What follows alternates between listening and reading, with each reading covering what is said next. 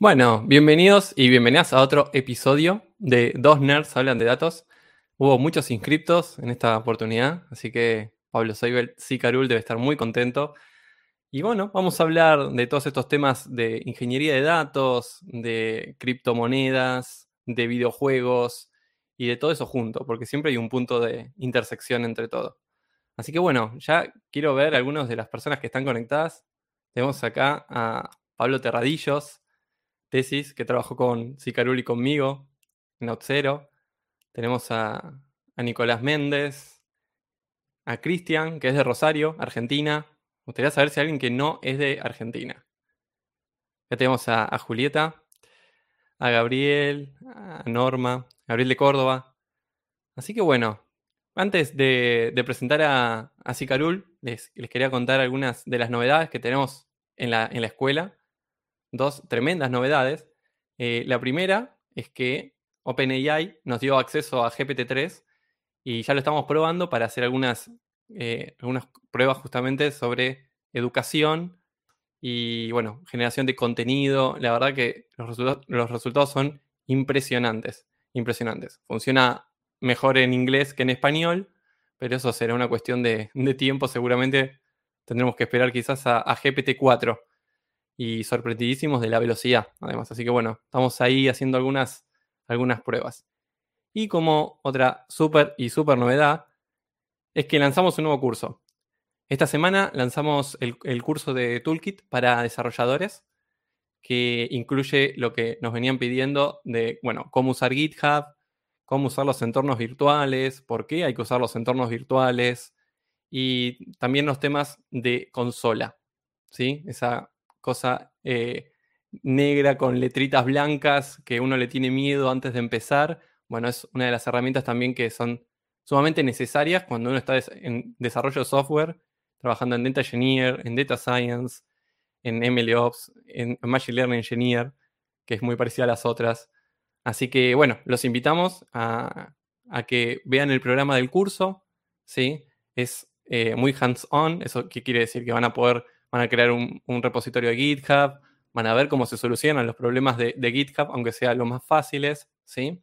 Bueno, se van a, divertir, va a ser un buen complemento para todos los otros cursos y las otras ofertas que tenemos eh, en el mundo de datos e inteligencia artificial.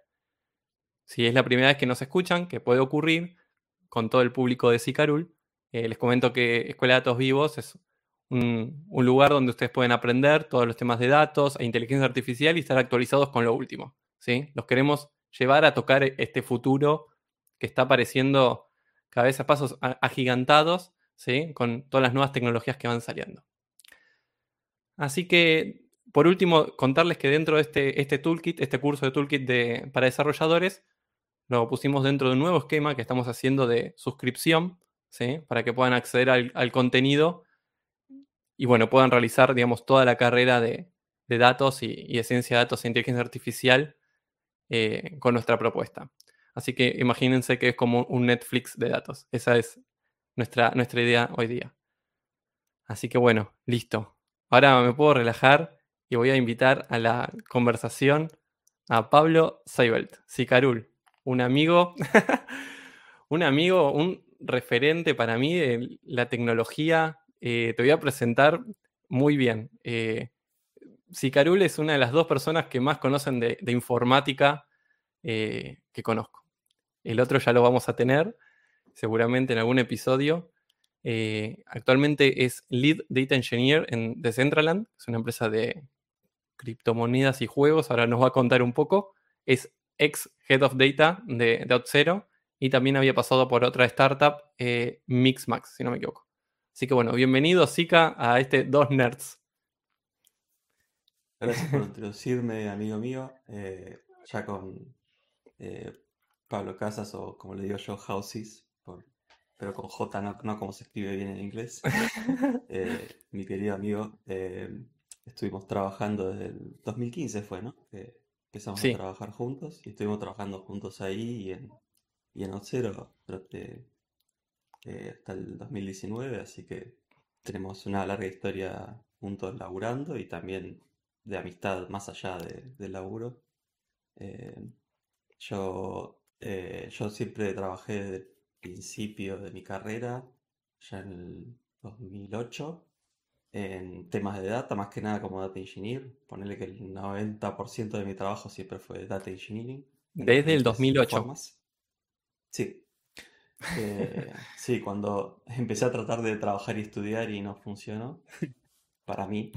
Eh, pero bueno, eh, nada. Un autodidacta.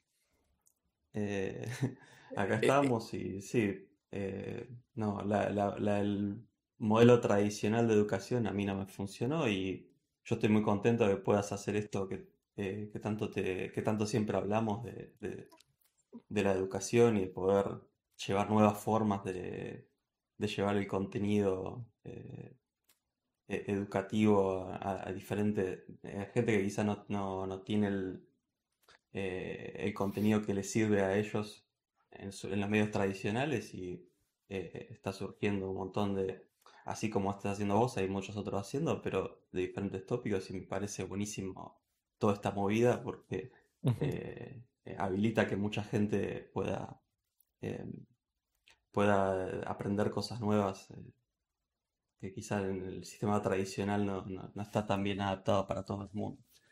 Sí, sin duda, sin duda. Eh, estamos queriendo ser uno de los actores que empujan este cambio eh, en, la, educación. Y, bueno, acá estamos divirtiéndonos con, con Sicarul. Yo voy a decirle Sicarul, porque no, no lo conozco como Pablo Seibel. hacíamos encuentros de R en OutZero. O sea, ya es como mi prueba piloto de, de organización de encuentros en ese momento eh, presenciales ya lo, tenía con él. Eh, sabe muchísimo de R, sabe muchísimo de Python, eh, sabe desarrollo de juegos, de seguridad informática. Es, bueno, el que trabajó con él ya, lo, ya sabe lo que estoy diciendo.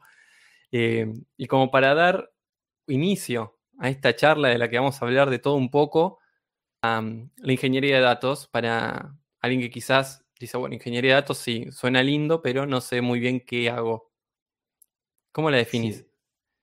Primero podría hablar un poco de eh, la ingeniería de datos es, es algo que eh, se empezó a usar hace muy poco como, como ese nombre, ingeniería de datos, pero ya existía hace rato. Incluso todo, en general muchos de los roles que, que, hoy, eh, que hoy se usan en data ya existían, pero con otros mm. nombres. Eh, Exacto. Quizás, quizás antes simplemente era un desarrollador de software que justo era el que mantenía la base de datos, o un DBA, que a veces eh, estaba el BI developer, como que estaban con otros nombres y fue mutando. Hoy en día se le dice data engineer, eh, así como antes también al data scientist se le decía data miner, o, o al data analyst se le decía BI analyst.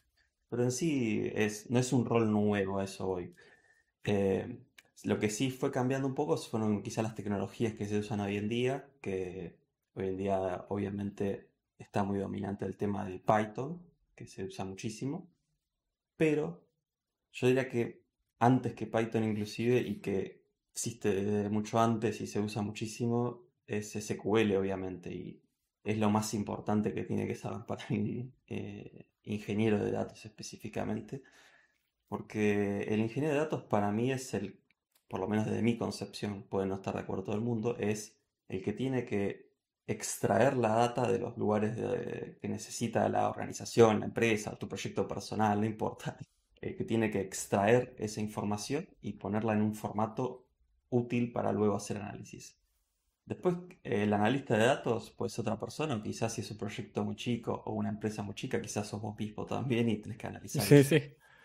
Pero en sí el ingeniero de datos, el rol como yo lo veo es la persona que tiene que ir y, saber acceder a muchos lugares distintos para sacar la data, ya sea usar una API, eh, bajarse, no sé, escapear un sitio web si es necesario, conectarse a una base de datos interna, quizás simplemente está todo en un SQL, pero ya está en un formato eh, que hay que cambiarlo o simplemente hay que a veces simplemente hay que copiar los datos así como están de la base de datos, pero para tener una base de datos analítica donde no le jodas la vida a, la gente de producción de, que está ejecutando las cosas del sistema.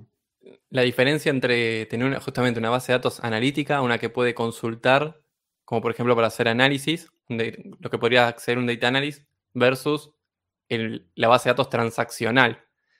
O sea, por lo que contás, en tu, en tu día a día, vos te sentás en las empresas en las que has trabajado, te decían, bueno, tenemos Excel, tenemos eh, una base de datos Redshift, tenemos Mongo, que es no SQL, tenemos como de todo un poco, lo podríamos centralizar, tenemos que tomar decisiones, cuánto estamos vendiendo, ¿no? ¿Cómo, cómo sería tu, ese día a día del ingeniero de datos? ¿Qué, ¿Qué va a ser una persona que se dedica a eso?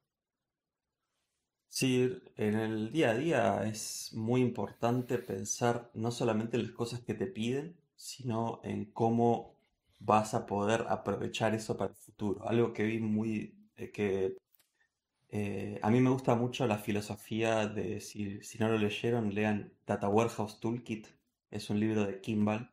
No todo se puede aprovechar porque son, eh, optimizaba cosas para, para otra época, donde era más caro tener bases de datos grandes y bases de datos que procesen grandes volúmenes de datos era muy caro, entonces hacía muchas optimizaciones que hoy en día no son necesarias, pero los conceptos sirven muchísimo.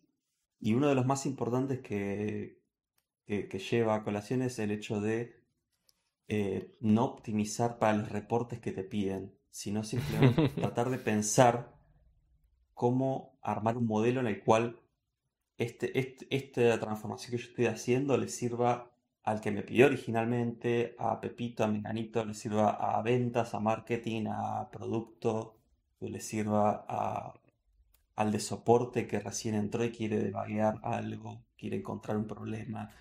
Eh, que le sirva a todo el mundo. Obviamente no vas a poder hacer algo 100% perfecto le sirva a todo el mundo, pero tratar de eh, adelantarte a esas necesidades y armar los modelos lo más genérico posible te ayuda mucho a que tus datos no sean solamente eh, para resolver un problema. Estás trabajando un montón, transformando los datos, todo, y sirvió para resolver un problema y después como que no sirve para nada más. Eso no es una manera muy eficiente de trabajar, porque estás todo el tiempo armando reporte, reporte, reporte. Para mí el data engineer tiene que dar un paso atrás, distinto a lo que haría un data analyst, que quizás sí tiene que ir a los reportes, tiene que ir un paso más atrás y eh, pensar, bueno, ¿cómo puedo hacer esto genérico para que le sirva no solamente a la persona que me está pidiendo, sino a todo el resto de la empresa, organización o lo que sea.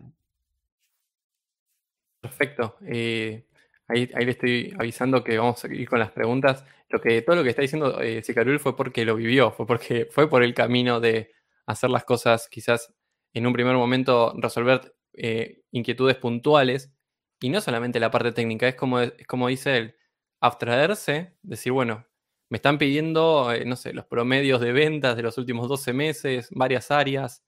¿Cuál es la estructura de datos que puedo generar para que darle reportes, para que la, siguiente instancia, la, parte de análisis, sea fácil y escale? Eh, y también que después de haber leído ese libro, había cambió la estructura, había cambiado la estructura del data warehouse en OpSero. Sea, esa es la importancia de ese libro. Eh, enorme y en su momento estaba muy, muy contento con él. Eh, voy a saludar eh, a, los, a los que no había llegado a saludar, Zika, un segundo, y tenemos unas preguntas ahí de trabajo también.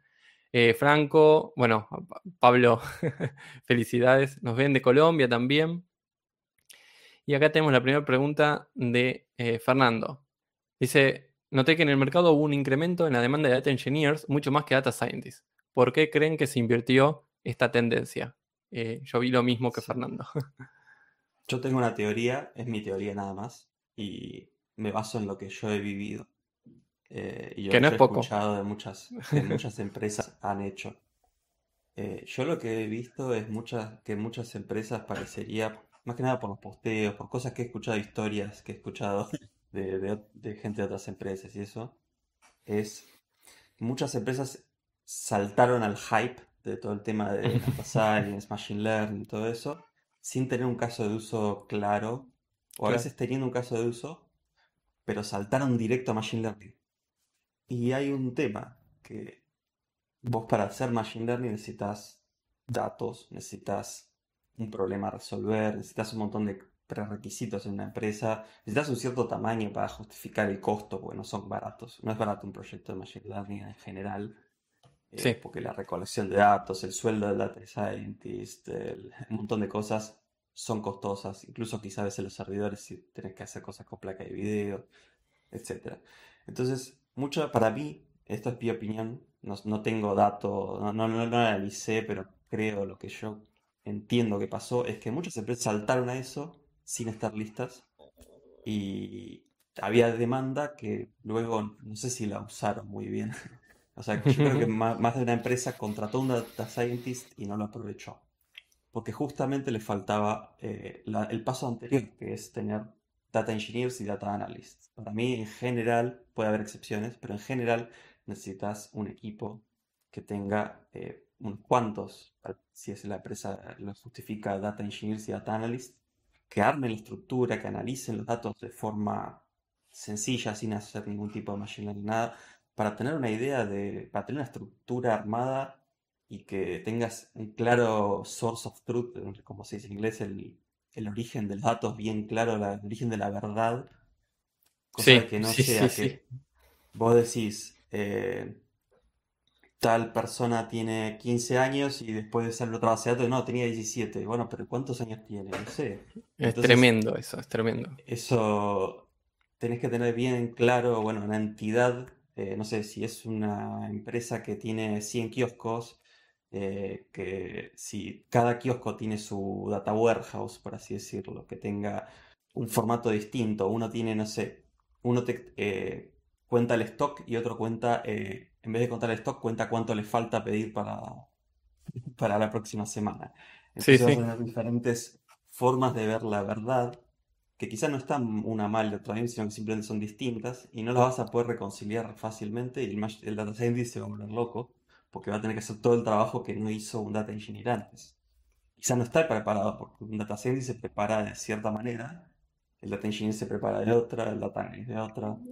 Y ahí vamos a ir con la, con la pregunta, con la siguiente pregunta y decirles, bueno, esto lo, te voy a contar en un post de, LinkedIn que eh, cuando me habían llamado para Outzero no, no tenían un, data engineer, un data warehouse y me, arriesgué y dije que no, que primero contraten a, un data engineer y lo había recomendado a, Pablo Seibel, a Zika, y entró y cinco meses después eh, ahí sí pudo entrar. O sea, fíjense que esas son como decisiones de ver que quizás los datos, si no están organizados, luego no puede venir una parte de análisis predictivo. Y Zika contó dos casos que son eh, tremendos. El primero es poder confiar en que los datos están, correctos. Cuando uno analiza datos, si analizaron ya lo deben haber vivido. Que quizás dicen, no, pero cambiamos tal cosa y ahora los promedios dan 20% menos. Es tremendo porque hay que empezar a ir para atrás a ver dónde está el error o dónde está la consideración. Y lo otro que había dicho es que quizás el dato está correcto, pero áreas distintas dentro de la misma empresa, sobre todo en las grandes, consideran eh, estos casos de negocio de una manera distinta. Quizás eh, en uno, dice 15, o en uno, no sé, es un cliente muy importante para un área, pero quizás para el área de, el, de marketing, pero para el área de soporte no es importante. Entonces, entonces, hay que tener como todo un consenso y una visión de negocios que tiene que acompañar la parte de datos. Eh, que excede lo técnico, ¿no? Y mm, eso nos, nos lleva. Ah, pero antes quería, quería aclarar que en unos, en unos minutos, como si fuera un programa de tele, para dar misterio, vamos a estar sorteando, van sorteando, nos a hacer una pregunta de estos temas, así que presten atención, eh, para, que son de 300 dólares, eh, no transferibles, de créditos para usar en OVH Cloud, por ejemplo, para entrenar eh, ellos tienen una parte de un sistema para entrenar modelos de deep learning con hasta 4 GPUs y con 300 dólares pueden entrenarse muchos modelos interesantes. Y también para hacer deploys, ¿no? Pero bueno, les cuento por lo menos la parte de inteligencia artificial que estuve probando. Así que, así que bueno, eso nos lleva a la, a la pregunta de cuáles son los roles en data. ahora hablamos, medio que los mencionamos, pero vos que has sido un, el head of data, eh, cuál es tu visión? Porque tuviste una visión de manager también, no solamente de alguien técnico. Sí.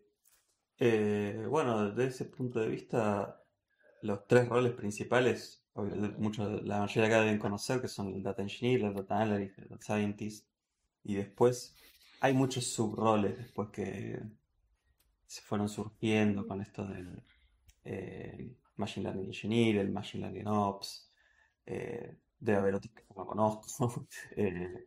y un poco, yo las tres categorías grandes igual para mí siguen siendo el Engineer, el analista y el Scientist. Y para mí la, la gran diferenciación es en qué tipo de, en qué parte del proceso pensando como todo un pipeline, un proceso, como en qué parte del proceso trabaja cada uno. Yo lo que veo en un proyecto de data en general, tenés primero, bueno, tenés que ir a buscarla la data, porque no, no te la van a dar en bandeja. Eh, entonces ahí es donde entra el data engineer. Entra, va y eh, va a extraer los datos del, sistema que sea. Eh, ya sea una base de datos interna, una API de, una, de un servicio, bueno, quizás tiene suerte y, su servicio está integrado con alguna de las herramientas que se usa mucho ahora, como Fivetran, Stitch o hay otras. Eh, y podés simplemente tocar un switch y que te llegue la data al data warehouse. Si tenés suerte, puedes usar eso. Y, pero igual el data engineer tiene que entrar y después transformar esos datos, porque una cosa es que te venga un dato en una tabla de, de, un sistema y otra cosa es que eso sea usable. Eh, muchas veces vienen en formatos que no son muy amigables. Eh, no, no, porque esté mal hecho, sino porque no son amigables para tu sistema interno, para tu organización.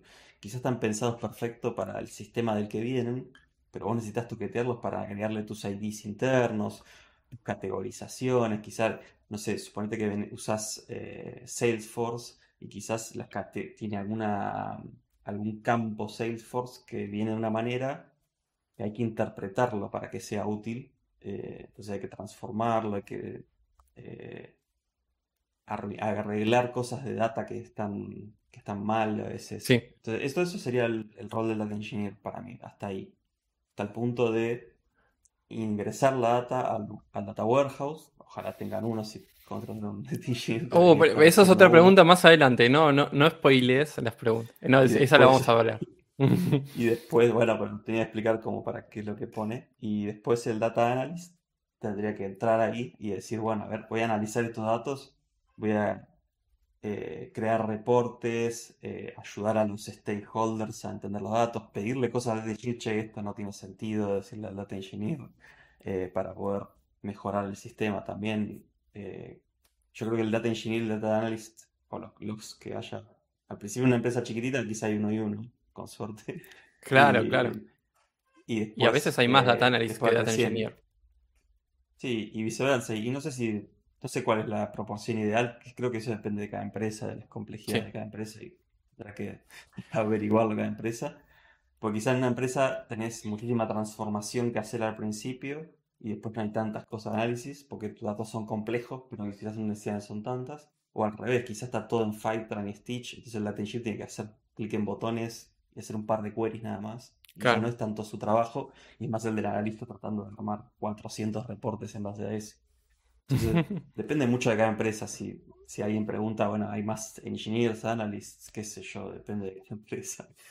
Y después el scientist ya es cuando empiezan los casos de uso más avanzado, optimización, pensaría yo más. Tipo, bueno, vamos a ver cuáles son mis eh, usuarios más valiosos, eh, cuáles, eh, de qué manera puedo sugerir mejores ítems en, mi, no sé, tengo un kiosco virtual, para volver al ejemplo de los kioscos, ya que estaba con eso. Suponete que quiera hacer un sistema de recomendación como el que hizo Amazon. Bueno, ahí necesitas una data scientist, alguien que sepa un poco más de ese tema para, para no volverlo loco al análisis y pedirle que haga eso, ¿no? Sí. Pero bueno, yo, veo así un poco la separación de los roles, eh, en mi opinión, pero... Y ahora vamos a hablar también de las tecnologías, ¿no? De, las cosas que uno tiene que aprender. Antes eh, los quiero invitar a que, esta es mi parte de youtuber, que nos ayuden con el algoritmo. Eh, no, más que un chivo es que, una, que pedir, like y subscribe increíblemente esta, esta acción incrementa la cantidad de likes y, dislikes también, ¿no? Pueden ponerle dislike. Eh, preferiría el like para, que entre fuerte en la, regresión logística que tenga el algoritmo recomendación de, YouTube. Yo a la derecha, así que tengo que apuntar yo por acá. Eh, así que, mira, tenemos 25 likes ya. 25 likes. No va ni la. Vamos casi por la mitad del evento. Así que hay mucha gente que te, que te quiere, Zika. Eh, así que bueno, eh, vayan dejándole like eh, y sus preguntas también para hacerle este gurú de la informática. no, realmente sabe mucho. Creo que hace 18 años que programás, más o menos. 18 años. 19, hoy yo la cuenta ya. 17. Arranqué en 2006 más o menos. así que serían 15 años. Nada más, nada más, tranquilo. 15 eh, años programando, así que más. En Visual Basic 6, en la Argentina. Qué épocas. un, eh, un, políglota. Tenemos otra pregunta em, de Gabriel Medina. Dice: ¿Cómo se supera el desafío de conseguir el primer trabajo como ingeniero de datos? Sobre todo cuando se manda tanto la experiencia. Esto es una pregunta común de cualquier rol, ¿no? O sea, quiero hacer esto, pero me piden tener 10 años de experiencia en Deep Learning.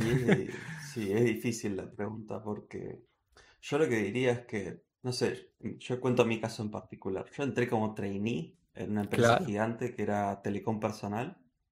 Eh, entré, me, reclutó mi profesor de computación, así que, eh, que él ya había visto que, yo, que yo estaba muy metido en eso y me contrataron por muy poca plata y fui aprendiendo. O sea, no, no arranqué eh, no podría darle recomendaciones a alguien quizá grande que necesita un sueldo razonable. Claro, tal cual. Tiene que arrancar, porque no, tuve esa experiencia, así que no sé. Lo que sí, eh, yo cuando arranqué no necesitaba mucha plata, entonces agarré ese trabajo, además conocía a quien me iba a contratar. Eh, yo lo que entiendo es que en los primeros trabajos, bajando las pretensiones salariales, siempre hay muchos eh, consultoras y eso que están dispuestos a contratar gente con muy poca experiencia y entrenarlas, estilo las consultoras tipo Accenture y Globant, todas esas. Quizá no es el, lo mejor, el mejor lugar para trabajar a largo plazo, pero sí es lugar donde he visto que muchísima gente eh, arranca y después eh, de, ahí se catapultan a, a, lugares más interesantes. No sé si es la mejor el mejor camino es el que yo tomé. Eh, sí, sí. lo contás de tu experiencia, desde lo que a vos te sirvió. Experiencia. Es lo que a mí me pasó, no sé si me sirvió o no me sirvió. Yo me frustraba mucho en personal porque era muy burocrático, era... Me aprendí muchísimo con la gente que estaba ahí, porque había mucha gente con mucha experiencia, y eso para mí fue muy enriquecedor. Claudio Alonso, que era mi profesor de computación, eh, ya, ya, tenía muchos años de experiencia en, en, data, eh, antes de que se llamara data como ahora, era... Sí, sí. Eh, el, nuestro equipo se llamaba, por, esto de curiosidad, pero se llamaba modelos avanzados porque éramos la parte que hacía el machine learning de la empresa, todas las cosas de data science. solo que en esa época no se llamaba así.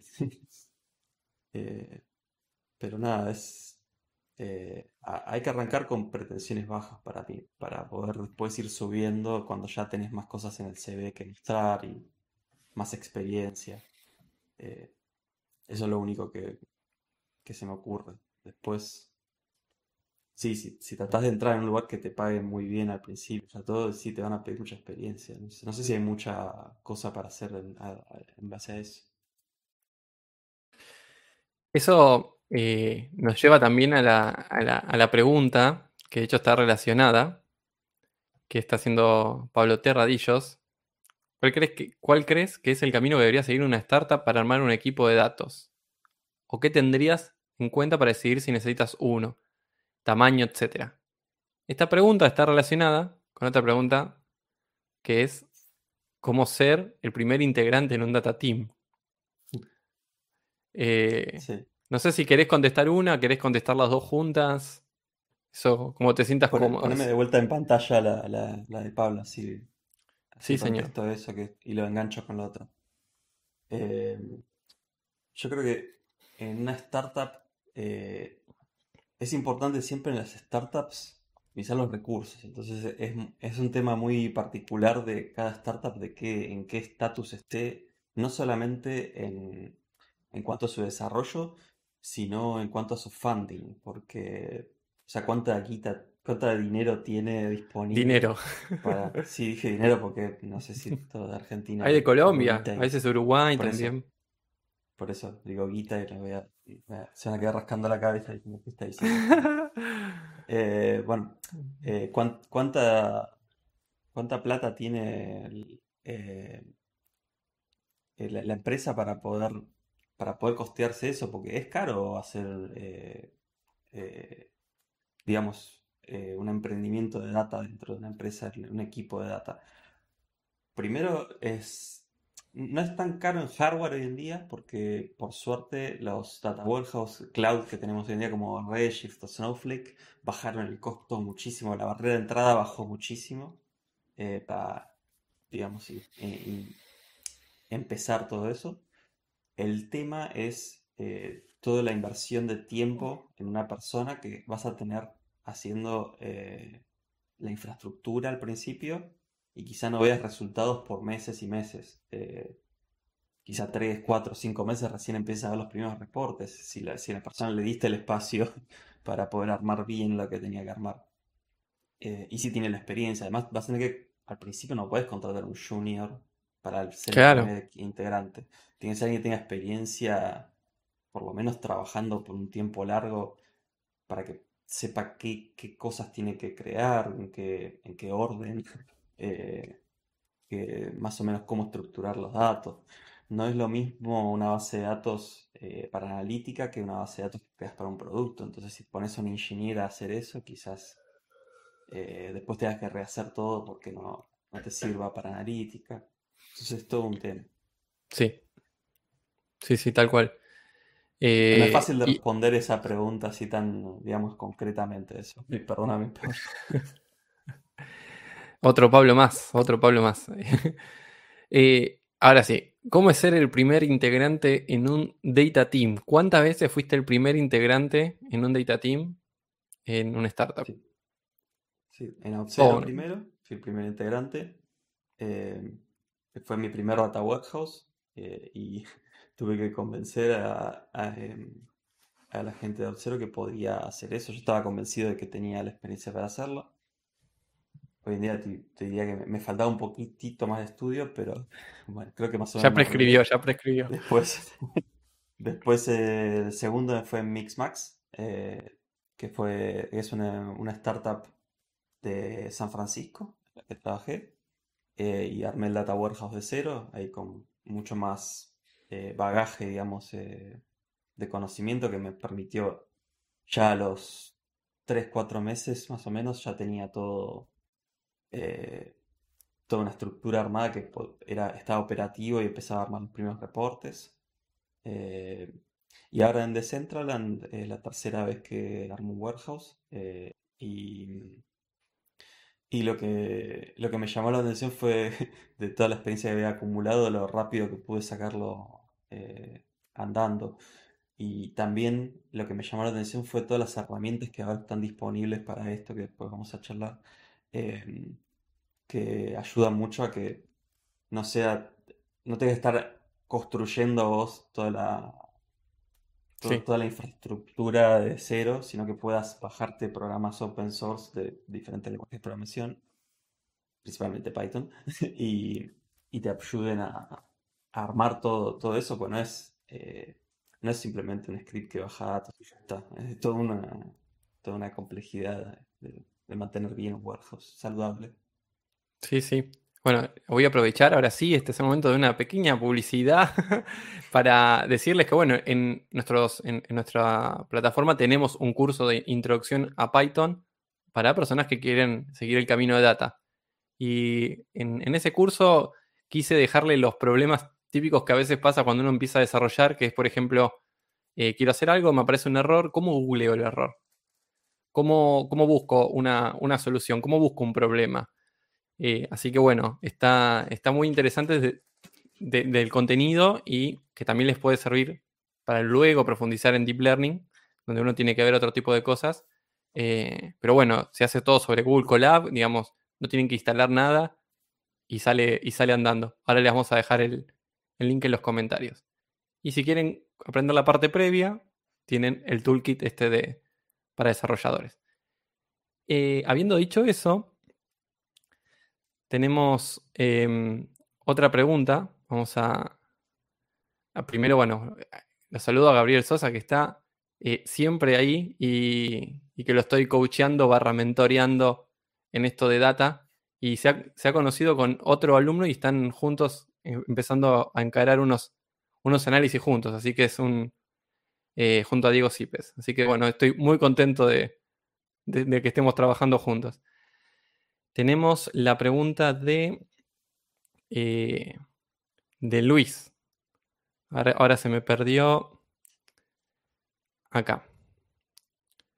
Se puede conseguir un primer trabajo en el área de data, nombra varios roles, sin tener conocimiento en cloud, nombra varias tecnologías. Luis seguro estudiaste algo técnico, o sistemas, o matemática. Perfecto, no das lugar a dudas. Cero entropía. Así que, ¿qué tenés para decir, Jessica? Sí, este, eh, es interesante porque hoy en día se usa muchísimo. Eh, es muy raro que tenga una empresa eh, sus servidores en un warehouse físicamente, digamos que, los que compraron el servidor físicamente y lo pusieron en un warehouse. Hmm no sé, en la casa del, del CEO, no sé, lo que sea. Es muy raro eso. Lo más común es que tengas algún tipo de infraestructura en la nube. De hecho, la mayoría de los warehouses que hoy en día se usan eh, son warehouses de la nube, son eh, más que nada Redshift, Snowflake, BigQuery, eh, con lo cual creo que también se usa el, el, Azure Warehouse, yo nunca lo usé, tampoco usé el de BigQuery, pero sé que se, se usan bastante. Em, yo diría que el analista de datos y el científico de datos no necesitan saberlo, eh, no necesitan saber eh, nada de cloud en general, puede haber alguna excepción, o alguna empresa donde, donde tengas que cumplir ese rol porque es muy poca gente o algo así, pero en general no es necesario que sepas eso. Ahora, si sos un data engineer, y salvo que sea un equipo muy grande donde vos solamente te dediques a, no sé, hacer SQLs, eh, deberías saberlo porque si vos vas a mantener la infraestructura tenés que entender cómo, por ejemplo, eh, un poco de, quizás si, tienen los ETLs en Fargate, por lo menos, eh, entender básicamente cómo funciona, cómo levantar un Docker. algo de eso tenés que saber porque si no cuando se vaya de vacaciones el, único data engineer que sabe, ¿qué, van a hacer los otros? o sea, eh, yo, diría, yo diría que es, bastante importante hoy en día. Eh, el que, la que donde sea que esté hosteado el servicio, vos aprendas cómo usarlo. Eh, no diría que es algo que necesitas sí o sí para conseguir el trabajo, pero cuando entres, anda a los software engineers y pregúntales, che, ¿cómo se usa esto? Porque el día que necesites levantar... Yo yo no sabía cómo usar todo eso eh, cuando, cuando empecé a usarlo. Eh, tenía la gente de DevOps en Outzero que levantaba los servicios y yo no, sabía cómo usarlos. La verdad que no, sí. Eh, unos cracks. Unos genios, pero yo creo que hoy en día es muy importante porque la idea en general de, de lo que es DevOps es justamente permitir que cada ingeniero sea owner de su producto, de su proyecto y que lo levante. El DevOps lo que hace no es eh, deployar hoy en día.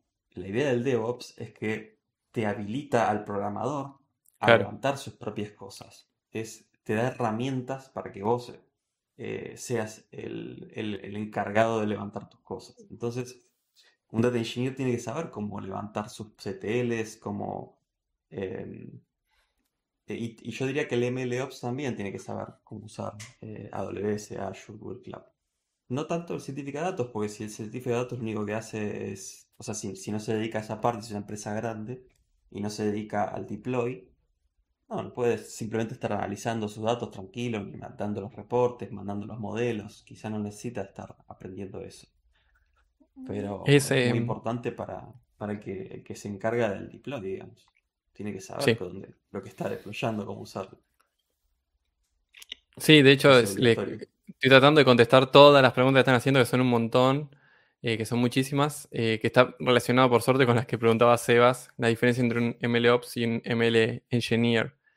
Em, así que bueno, voy a tratar de contestar, bueno, voy a tratar de poner en pantalla para que eh, si Carol conteste todas las preguntas. Eh, si no le dieron like o si lo están viendo grabado en, eh, diciembre del 2021, por favor denle like también. Porque noté que el patrón es ese. Le dan más likes en el vivo y en el grabado es como, bueno, ya no, no lo veo.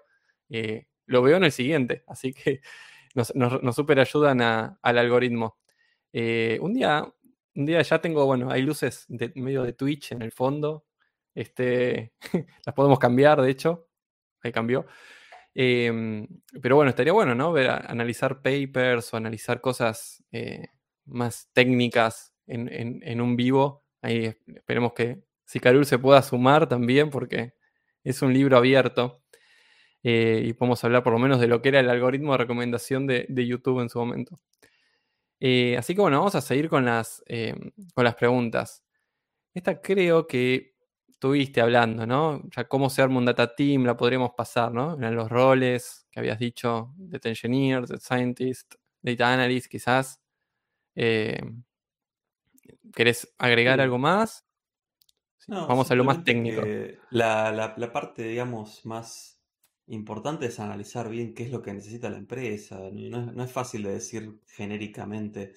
Eh, por ejemplo, yo donde estoy ahora, yo en la última empresa eh, era yo solo el data engineer y, había una data analyst. Y estábamos bien dentro de todo y de hecho no sé si necesitábamos un data engineer más o una data analyst más, un data analyst más. Eh, Predictivo nada, ¿no? No, por el momento no, no es necesario. Eh, porque no, no, estaba en la necesidad ni tampoco en el costeo que se podía dar a la empresa. claro, tal cual. tal cual, tal cual. Escupiendo plata o algo eh, en una situación muy distinta a la de cero, por ejemplo. Entonces, eh, el, capital disponible, cuánto esperas eh, que te devuelva, digamos, como un return of investment de cada rol y eso es muy importante para decidir en dónde invertir. Y también está la competencia con otros. Los recursos son limitados siempre, entonces vos tenés que decidir, no sé, le pongo contrato cinco desarrolladores más o cinco data engineers más o un data analyst o qué sé yo, así es un poco complicado porque además no solamente estás compitiendo dentro de data qué roles eh, meter, sino con otras áreas que quizás necesitan, es más, más urgente. Eh, y bueno, y algo interesante ahí es también pensar cuando vos entras en una empresa, eh, más que nada sos el primero, quizás el que te contrató está convencido de que hay que meter meter data y hacer más data driven y todo, pero no todo el mundo está convencido de eso. Hay mucha gente que es muy clásica, quizá que quiere, que está muy convencida de que tienen el conocimiento eh, de cómo hay que hacer las cosas y que los datos no importan tanto, que simplemente hay que hacerlos de una manera y ya está. Y ahí hay que hacer todo un trabajo también comunicacional, hasta quizás psicológico, de todo, de convencer a la gente de que lo que vos estás haciendo es valioso, de que, de que vale la pena invertir todo este tiempo, dinero, eh, de todo tipo de recursos en armar un warehouse, en contratar gente que analice los datos. No es sencillo a veces porque no siempre tenés eh, el respaldo de todo el, de todo el equipo ejecutivo. A veces tenés suerte y todos están de acuerdo y ya está. Pero hay veces que tenés que empezar también a convencer, que es un trabajo a veces paulatino, de dar, mostrar el valor, no sé, hice esto y logré que, tal equipo viera la métrica y la mejorara un 20%, qué sé yo. Tenés que mostrar el valor de tu trabajo y eso, eso también es todo un tema, ¿no? Es, eh, no es automático que vos pensás que, bueno, viene un data engineer y todo el mundo va a decir, sí, gracias, listo, justo lo que necesitábamos.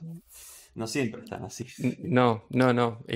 quiero hacer un workshop solamente de ese tema. Hice un modelo predictivo y lo tengo que vender porque eh, lo tengo que vender internamente porque es, esto es muy común. Eh, hablamos a veces incluso con un alumno que está trabajando en un, banco que dice, eh, sí, hice un modelo y no lo usan. Anda, es bueno, el modelo tiene buena precisión, lo habían aprobado, no lo usan. Eh, y, muchas personas, de hecho, los invito a poner, si alguna vez les pasó, que desarrollaron algo en el mundo de datos, eh, sobre todo, ¿no? En el mundo de datos y no lo usaban. O sea, ustedes hicieron todo el proyecto, dos, tres, cuatro meses, y después no tuvieron quizás la aprobación o el empuje de la parte de, los managers. Donde también, ahí digo que tenemos que desarrollar una suerte de rol docente interior y, de marketing también, de, comunicar, quizás hablando, por ejemplo, de retorno a la inversión, de cuánta plata nos vamos a ahorrar, de cuánta plata va a ingresar, si eh, usamos estos modelos predictivos, o, por ejemplo, quizás es todavía menos tangible con, hacer un data warehouse, ¿no? Porque hay ¿cómo lo venderías eh, un data warehouse? Quizás diciendo que las áreas van a tener los reportes antes, eh, porque es medio una promesa, es como ordenar la casa. Sí, yo, creo que va más por el lado de lograr que las decisiones ejecutivas sean data driven versus instinto. Entonces, porque muchas veces, y, el problema de eso es que hay mucha gente que cree que es mejor su instinto que los datos. Entonces ahí tenés que pelear un poco contra su, concepción interna y a veces es muy difícil porque ya lo tienen, porque quizás tuvieron malas experiencias con warehouse mal hechos en el pasado y vos tenés que probar que tu warehouse va a ser bueno y no va a ser una porquería. Entonces no es fácil, porque vos tenés que probar, quizás a veces tenés que derrumbar modelos en su cabeza viejos, ya tenían preconceptos viejos, de prejuicios que tienen de, malas experiencias reales que quizás tuvieron, quizás son completamente justificables, le hicieron, hicieron malas cosas y entonces eh, tenés que luchar contra eso, no es fácil. Sí, sin duda. Eh, desde el punto de vista de, de, o de ciencia de datos, eh, contra lo, que a veces tengo que lidiar es, bueno, vos también te ha pasado, nos ha pasado, de, que dicen, bueno, eh, para mí mi modelo predictivo es, yo ya sé que tres columnas o que tres variables influyen de los clientes, la multiplico la primera por 30, la segunda por 20, la tercera por 10, y lo que me da, si está arriba de 500, entonces, digamos, es un buen cliente. Eso es típico, ¿no? Tener las reglas esas que ver los datos y lo más probable es que no sea, que no, que no sea mejor que un modelo predictivo que encontró esos multiplicadores, ¿no? Esos, esos numeritos por los cuales multiplicar y llegar a un score, a una, a una probabilidad. Em, ya que nos estamos acercando de, al final, viste que va pasando rápido el evento. Em, quiero hacer esta pregunta para, ver quién se gana los 300 dólares de, de OVH. ¿sí? Voy a hacer la pregunta, la voy a mostrar en pantalla, es de algo que estuvimos hablando. Y la primera persona que responda acertadamente, es por orden de llegada, va a ganar. Así que acaba la, la pregunta. Bueno, no, contestes, eh, Zika, por favor. La pregunta es la siguiente. Pero no lo puedo ganar yo, ¿por qué? Así que yo voy a ver la parte de, de, comentarios y el primer comentario, estas son las reglas, ¿sí? Y no es transferible. O sea, la persona que gana es a esa persona a la que se le va a asignar. Así que bueno, voy a poner pregunta en pantalla y voy a pasar a, las, a los comentarios. ¿Cuál es el área de data que, se, que mezcla data science con DevOps? Así que esperamos estos segundos de delay. Eh, delay incómodo, ¿no? Pues como un poco de tensión. Eh, así que estoy viendo a la primera persona que veo en el chat. Yo veo los, chats de acá de. Eh, Alfonso, Alfonso Montilla. Perfecto. Perfecto. Ahí contestaron. ML. no, no, le pegaste, Alfonso. Acertaste. Alfonso Montilla. Bueno, felicitaciones, ganaste 300 dólares de OVH Cloud, que le agradecemos. Estamos dentro del programa de startups de ellos eh, por, este, por este apoyo. Así que bueno, después escribinos y te vamos a asignar el, el, voucher. Eh, así, que, así que bueno, felicitaciones. Ahí ya, Data Engineer. No, Data Engineer no es. Data Engineer es como la parte más de la izquierda de lo que es el pipeline de datos. Es eh, MLOps, que es esta nueva rama que se está formando de un data scientist que, por ejemplo, pone un modelo en Docker y lo, productiviza. Algo que estoy haciendo bastante últimamente y realmente en comparación de hace unos años es extremadamente cómodo usar, eh, usar Docker y hacer deploy. Em, así que, bueno, ahí Nico Quiroz, que es otro alumno que estoy mentoreando y, está siempre, lo felicita. Muy buena onda. Bien, sacamos la pregunta. Em, vamos a hablar. Esto, bueno, ya no nos queda mucho tiempo. A ver, decilo rápido. algo, sí, sí, eh, vomito, ping decilo. pong. eh, ping- No, pero si vos no sos así. Dale, dale. ¿Qué, tec- qué tecnologías están surgiendo en Data Engineer? Así que ahora, en cada cuatro tecnologías, nombré un Pokémon para que la gente. hay, hay páginas que hacen bueno, ¿Qué tecnologías? ¿Qué tiene que buscar la gente en Google? eh, no, bueno, yo lo que creo ahí es que cuando uno piensa en qué aprender, digamos, un poco la pregunta sería como qué aprender para, para hacer data engineering, ¿no? Eh, hay que, hay que pensar no solamente en lo nuevo, sino en lo viejo para mí. El, eh, a mí me encanta, y de verdad me encanta, eh, toda la filosofía de Kimball.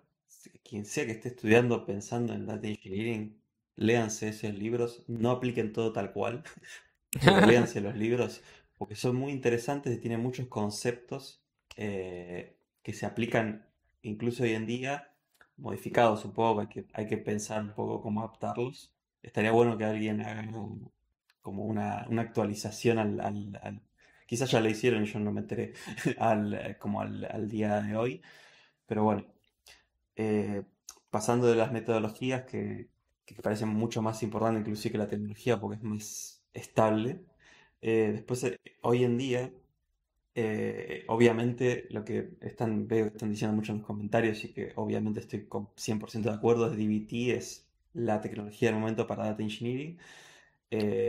Es lo más obvio a- porque es DBT, sí.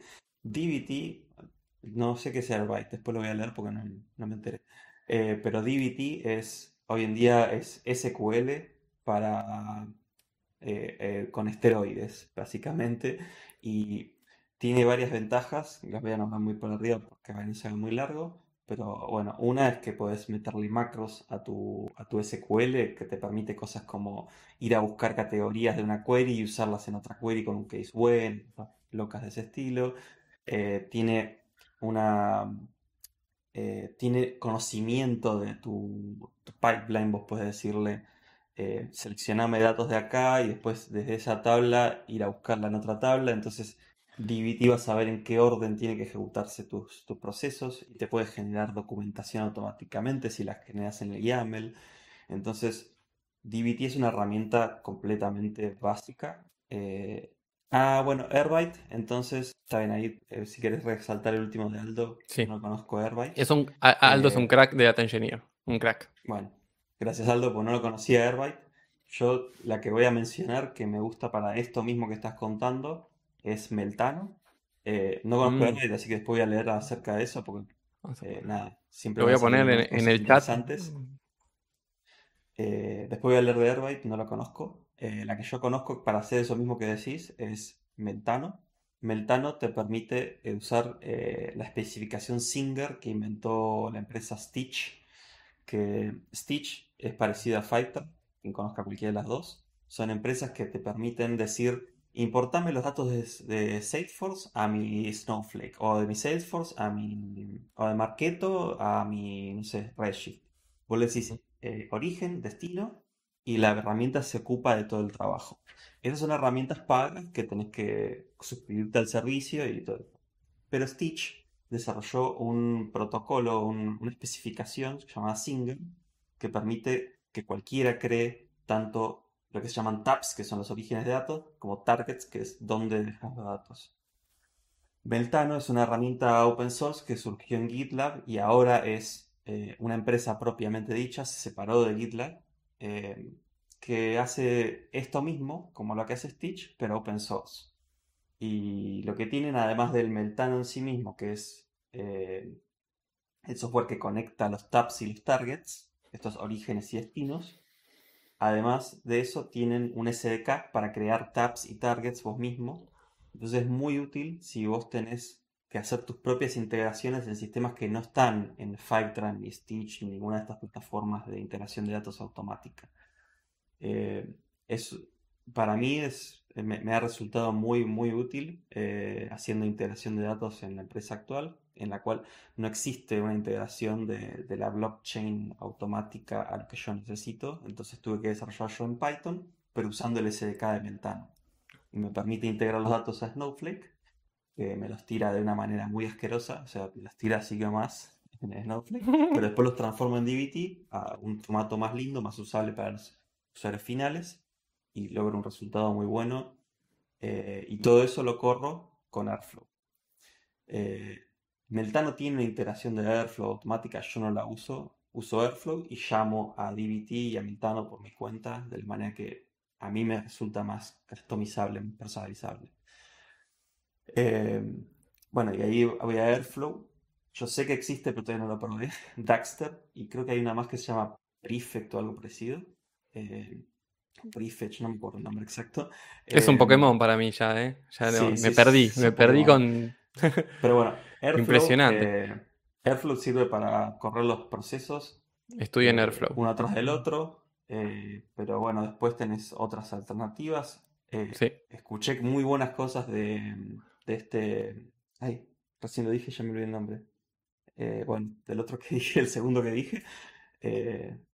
Sí, Pref- Prefect es ese, y después el otro era el de Dax, no sé, Daxter, Daxter. El Daxter también está... eh, leí muy buenas cosas, pero bueno, todavía no lo probé. Como que es más Em, consciente de los datos que estás usando. todo esto que, que, que acaba de mencionar Sicarul, vuelvan a ver el video y tomen nota de todas estas tecnologías. Yo alguna- algunas ya figuran en, el- en el chat, como para que después googleen y, y fíjense eh, cómo entra en el ecosistema de data. Lo importante de, de esto no es que aprendan a hacerlo, porque eh, Sicarul tiene muchísimos años de experiencia y por eso lo, lo- lo puede mapear en su cabeza tan rápido. ¿sí? Si ustedes están empezando, tomen nota de estos nombres que fue diciendo. Eh, fíjense, eh, espero que alguien eh, ponga la página de los que identifica Pokémones versus herramientas de, de, de Data Engineer y MLOps, porque está por ahí. Y bueno, vayan aprendiendo eso, ¿sí? aunque sea los nombres. quizás en las entrevistas les van a decir, bueno, qué tecnologías conoces. Aunque sea sepan qué hace más o menos cada una. Eh, ya nos Sí, y acercamos, perdón, ya. perdón, y Sí, eso, adelante. eso que decía Aldo de Great Expectations, la quiero ver, pero todavía no la vi. Eh, me parece muy interesante, pero todavía no la pude usar. Eh, de hecho, esa la iba a mencionar, Great Expectations, la tengo en mi lista ahí de, de cosas para probar, pero todavía no pude usarla. Pero me parece muy bueno lo que vi en la página de ellos. Y eso pensó también. Un día hacemos un especial con, con vos y con Aldo. Hablando de cosas súper, súper de, de Data Engineer. Me encantaría. Mm, bueno, ya nos estamos acercando al final y justamente habías mencionado eh, la palabra esta de que eh, de blockchain. Entonces, em, quería hablar mu- muy rápidamente, eh, un minuto y medio, de criptomonedas y descentralización, porque eh, él está trabajando en Decentraland. A ver, definilo vos porque no le quiero errar a la definición. Sí, Decentraland es básicamente como Roblox, es un mundo virtual, o como Robl- Roblox, Minecraft, otros juegos que, que te permiten interactuar con otras personas, pero la diferencia vital que tiene es que no está centralizado en una empresa que, eh, que es dueña de todo el ecosistema, sino que los usuarios mismos pueden comprar pedazos de tierra en el mundo y poner lo que ellos quieran ahí. Eh, cada pedazo de tierra es un token es un, que se llama NFT, es un NFT que representa un pedazo de tierra. NFT, Eh, sí, los que se usan en arte. Los non- non-fungible tokens, que son básicamente un token del cual no hay otro igual. Entonces, vos comprás un determinado espacio en el, en, en el mapa y eso es- corresponde a unas coordenadas específicas en el mapa. Entonces vos podés construir lo que vos quieras. También los usuarios pueden eh, crear eh, lo que se llama wearables, tipo un gorrito, una remera con un logo en particular. Podés, eh, entonces, los usuarios no solamente pueden interactuar con el juego, sino que pueden eh, ser parte de la creación del contenido del juego e incluso vender su contenido en- dentro del mundo. Entonces, no es un juego, sino que es un, lo que se, lo que, lo que se llama un metaverso. Es un, es un lugar donde entras y hay un montón de eh, experiencias distintas, museos de arte, jueguitos, hay un casino, cuatro casinos, hay un montón de, hay un montón de cosas, creo que son cuatro, eh, hay un montón de cosas eh, metidas adentro del, juego y del, mundo de que, se pueden hacer. Hay gente que lo toma más para invertir, otra gente para divertirse, otra gente para mirar arte, hay de todo. Es, increíble todo lo que está habilitando este mundo de las, de las criptomonedas, de blockchain. Y fueron, fueron muy pioneros, ¿no? Eh, en el tema de los NFT, que ahora está tan en boga, este, que todo el mundo está hablando de los NFT, de criptoarte. Les recomiendo al youtuber Tomás, busquen Tomás García en YouTube. Tiene unos videos muy buenos sobre, sobre todo, pero también habla de, de estas cosas de los NFT. Si no le quiero pifiar, pero la venta de las lands, las tierras del mundo, creo que fue en el 2018 o 2019, no me acuerdo. Pero sí fue bastante antes de que se empezara a hablar de todo eso. Eh, fue uno de los primeros NFT, interesante. Ah, ahí está preguntando Nico si es parecido al Axie Infinity. No, esto es, es distinto porque no es un juego, es un metaverso donde puede haber muchos juegos. Podría haber un Axie Infinity adentro de, de Ahí está, eso es un metaverso. No Sí, no sabía yo tampoco. podría haber un juego adentro, pero no. Eh, pero no es. Eh, Axie ya es un, juego definido con sus propias mecánicas. No puede entrar alguien a crear un juego dentro de Axie. Eh, es más un mundo abierto donde cualquiera puede hacer lo que quiera. Claro. Claro, claro. Es, para mí es impresionante. Empecé hace poco a ver el mundo cripto. Me parece un artístico la manera en que solucionaron lo, en cómo funciona el blockchain con criptografía. Ahí para los que no les gusta la matemática, ahí tienen una aplicación. claro que para mí también todo es muy nuevo. Yo empecé a aprender tipo en febrero y entré a esta empresa en abril, así que es todo muy nuevo también para mí. Eh, sí, pero bueno, vas a, otro ritmo. Mira, nos va a quedar para otro evento. A ver si la gente le pone like al video, lo podemos llamar de vuelta, Carul como experto, como panelista. Eh, así que ya nos estamos acercando al final. Nos va a quedar, la voy a dejar solamente en el aire, la pregunta de eh, creación de videojuegos, porque además de preguntarle de data, de machine learning, de inteligencia artificial, de criptomoneda, le podemos preguntar de desarrollo de videojuegos, que es que es algo que en lo que está, bueno, recurrente prácticamente a lo largo de tu, de tu, vida de programador, has hecho, estuviste haciendo, eh, estuviste en el desarrollo de videojuegos también. sí, es más una pasión personal mía de que nunca desarrollé un videojuego, si buscan un juego mío no van a ver ninguno.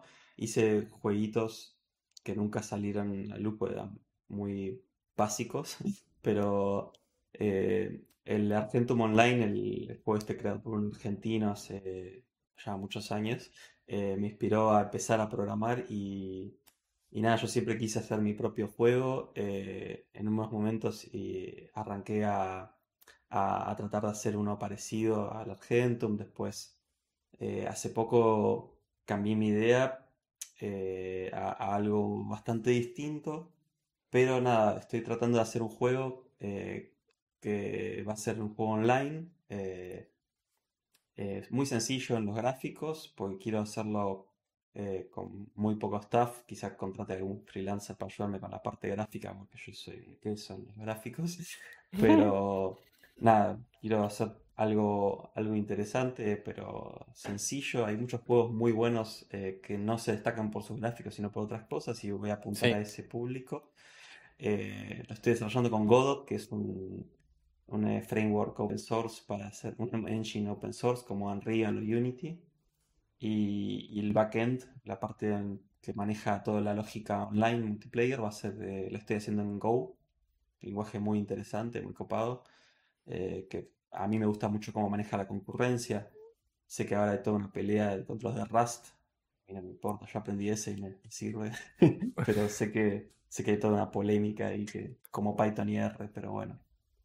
no, no, ya, no, no vamos a hablar de eso. Eh, a mí me gusta, ya que hablamos de eso, a mí me encantan Python y R. Uso los dos. Eh, yo soy fanático, pero fanático de la paradoja socrática. Solo sé ah, que no sé nada. No, bien. no hay que ser fanático de ningún eh, de ninguna tecnología. Si mañana sale algo mejor que DBT, probamos eso. Si mañana sale algo mejor que Airflow, probamos eso. No hay que casarse con ninguna herramienta. Con GitHub Copilot hay que, nos tenemos que, tenemos que acercar por lo menos. Em, Eh, bueno, ya nos vamos acercando. Si les gustó la charla, eh, déjenle un like. Lo pueden encontrar en, Twitter a Sicarul como arroba Sicarul, ¿no? Arroba Sicarul en Twitter. O Pablo Seibelt en LinkedIn. Y mm, bueno, ya nos tenemos. Déjenle algún comentario, Sicarul, que, que después se, queda muy contento y se pone a programar muchas horas. Eh, ¿cómo, ves? y ahí pueden seguir a Escuela Datos Vivos en el Twitter de arroba datos-vivos y vamos posteando lo último de inteligencia artificial eh, horas después de que termina saliendo. Eh, cosas a veces de NLP en español también, que no está tan difundido. Así que bueno, síganos que van a, van a estar súper actualizados. Esta es la pregunta con la que termino siempre, que es, ¿cuál es eh, para vos el futuro de la inteligencia artificial barra mundo de los datos? ¿Qué se viene? Sí, yo mi, punto de vista es que no hay que pensar más en el futuro de la IA, hay que pensar en el presente. Ya está, está en todos lados. Vos entrás a Amazon y tenés los, los, ítems recomendados por IA. Vas al asistente, si te compraste un Google Nest o un Alexa, no sé, tenés el asistente ahí funcionando con IA. Eh, lo vamos a ver cada vez más transparente. No nos vamos a dar cuenta que estamos usando IA y lo vamos a estar usando en todos lados. Esa es mi perspectiva. Eh, va a ser cada vez más un producto más eh, que va a estar en todos lados y ni nos vamos a dar cuenta, va a ser transparente. Eh, y lo vamos a demandar sin darnos cuenta. Porque cuando... ¿A qué me refiero a demandar? Va a salir un producto con IA y otro sin IA y, vamos a comprar el que tiene IA porque la, la experiencia va a ser más eh, va a ser más, eh, ¿cómo se dice? Más fluida, más... Eh, nos, va a pensando en inglés. muchos productos. sí. Sí, sí, a veces pienso en inglés y tengo que traducirlo en español. pero bueno, lo que pienso Nos va a permear. claro, va a, estar, va a estar en todo. Vas a agarrar una tostadora y va a tener IA para mm, agarrarte el punto exacto del pan, no sé. En base a lo que le decís. No, quiero que queme la tostada de vuelta. Entiende por NLP, entiende la intención en que estás enojadísimo. Y te, todo eso. sí, y, agarra una con regresión. Visión y, agarra con la visión eh, cómo está el tostado para ver que, a qué nivel pone el calor. Ya sé que es un exagerado, pero lo que digo es que va cada vez más vamos a ver que van a integrar. Va a ser muy. Eh, como sutil el proceso. Y, antes que nos demos cuenta, vamos a tener ya en prácticamente todo. Eso es lo que yo creo. Eh, a niveles que no, que no, que no, que no nos imaginamos hoy. Cosas sencillas que vamos a decir. Eh, ¿Cómo es que esto no tenía ya antes? A, ese nivel. Así como ahora nos decimos cómo es que no teníamos un celular hace 10 años eh, con estas capacidades. Sí, sin duda. Esa, esa es mi perspectiva. Eh, bueno, buenísimo, muchas gracias, eh, Sicarul. Eh, esperamos tenerte de vuelta en este, en este evento o en cualquier tipo de evento. a la gente le gustó, dejó muchos likes y, buena, y buena onda para, para vos. así que bueno, los invito a suscribirse, a seguirnos en las redes para ir enterándose de lo último. recuerden el curso que publicamos esta semana, el esquema de membresías y bueno, estudien, estudien y estudien. Así que muchas gracias, no te mostré, No te mostré mi remera de CPU.